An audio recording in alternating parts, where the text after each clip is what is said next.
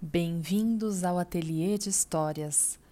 Nesta semana, nós entraremos em conteúdos próprios da idade de 14 anos.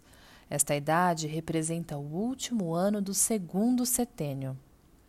Um fechamento do segundo setênio para então abrir-se a porta ao terceiro setênio, que é a idade que vai de 14 a 21 anos.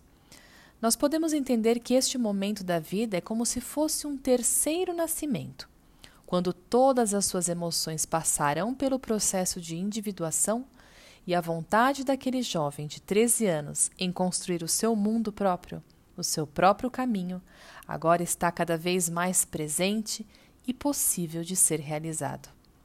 Hoje vamos escutar um pouco sobre o Iluminismo, um movimento cultural que aconteceu na França e que traz a característica da razão como expressão humana. Vamos à história? O Iluminismo. No entanto, foi na França que cresceu um movimento cultural baseado no uso da razão para reformar a sociedade e lutar contra os poderes do governo e da Igreja. A palavra iluminismo significa o clarear das ideias no homem.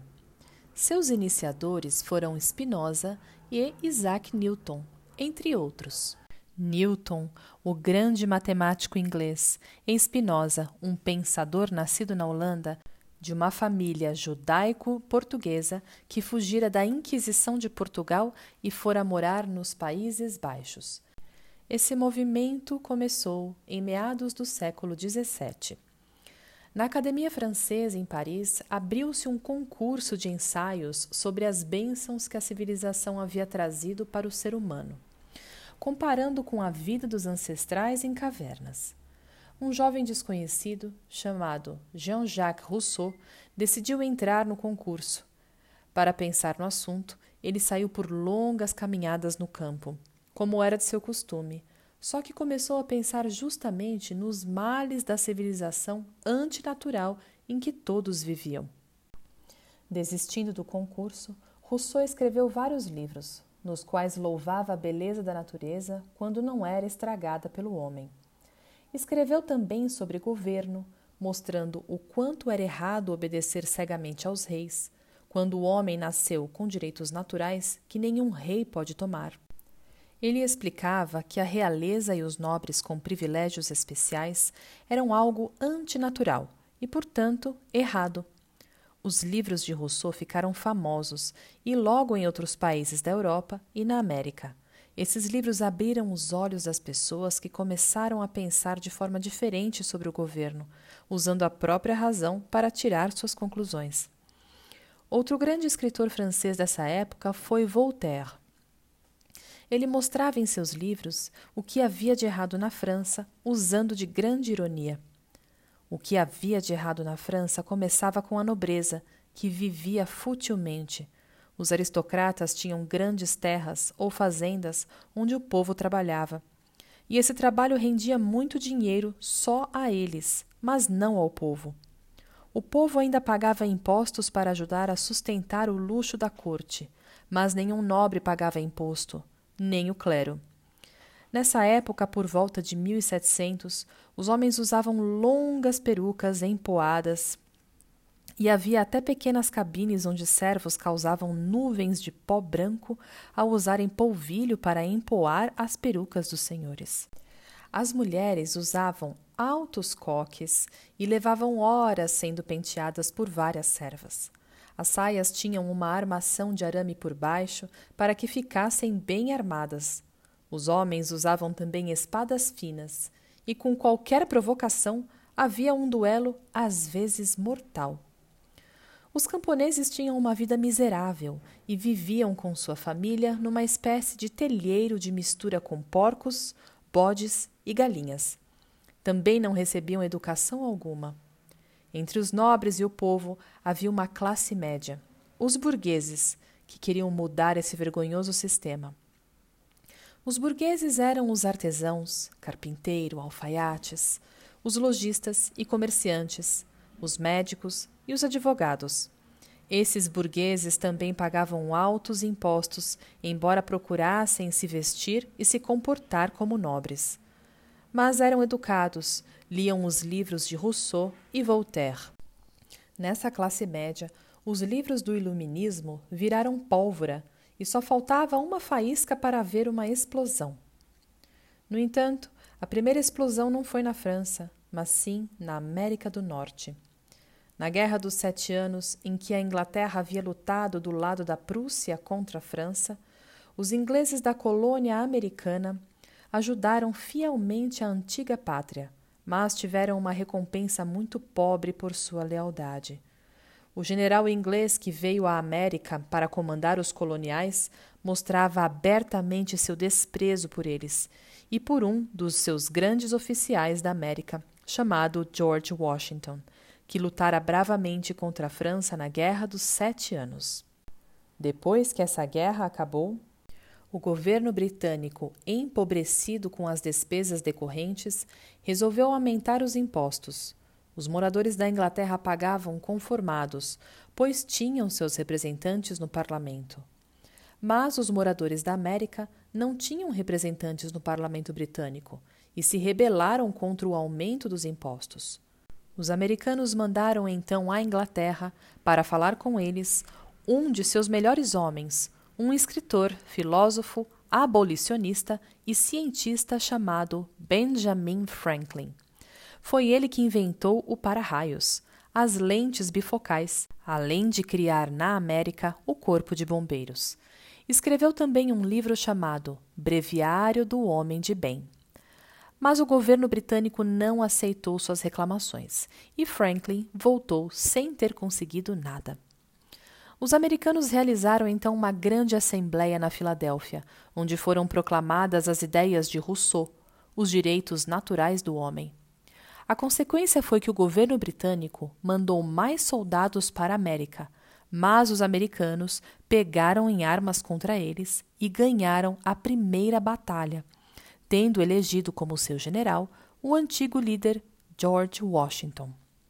Outras nações se meteram na discórdia. Tropas alemães ajudavam os ingleses e voluntários franceses, liderados por um nobre chamado Lafayette. Vieram colaborar com os americanos. Durante essa guerra, os americanos decidiram que queriam mais que um tratamento justo pelo governo britânico, queriam completa independência e o seu próprio governo na América. Finalmente, no dia 4 de julho de 1776, a antiga colônia britânica se tornou um novo país, os Estados Unidos da América. Quem redigiu a maior parte da Declaração de Independência foi Thomas Jefferson, um dos pais fundadores. O novo país não teria um rei, nem nobres ou aristocratas. Seria uma república, e o primeiro presidente foi George Washington. A ideia de direitos humanos teve sua primeira vitória. Essa foi uma época em que surgiram grandes cientistas que puderam expor suas ideias e descobertas. Na Itália, Galvani se tornou famoso como médico e como pesquisador da bioeletricidade tendo descoberto que células nervosas são capazes de produzir eletricidade. O aparelho com que se medem pequenas correntes eletromagnéticas chama-se galvanômetro, por causa dele.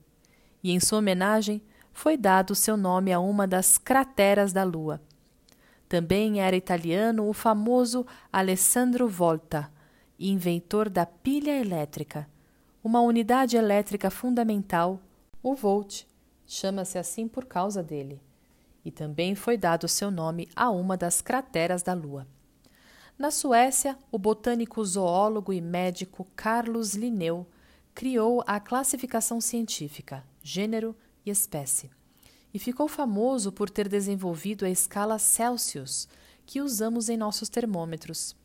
Linneu, além de naturalista, escrevia bem em prosa e verso Goethe afirmou que, além de Shakespeare e Spinoza, quem muito o influenciou foi Linneu.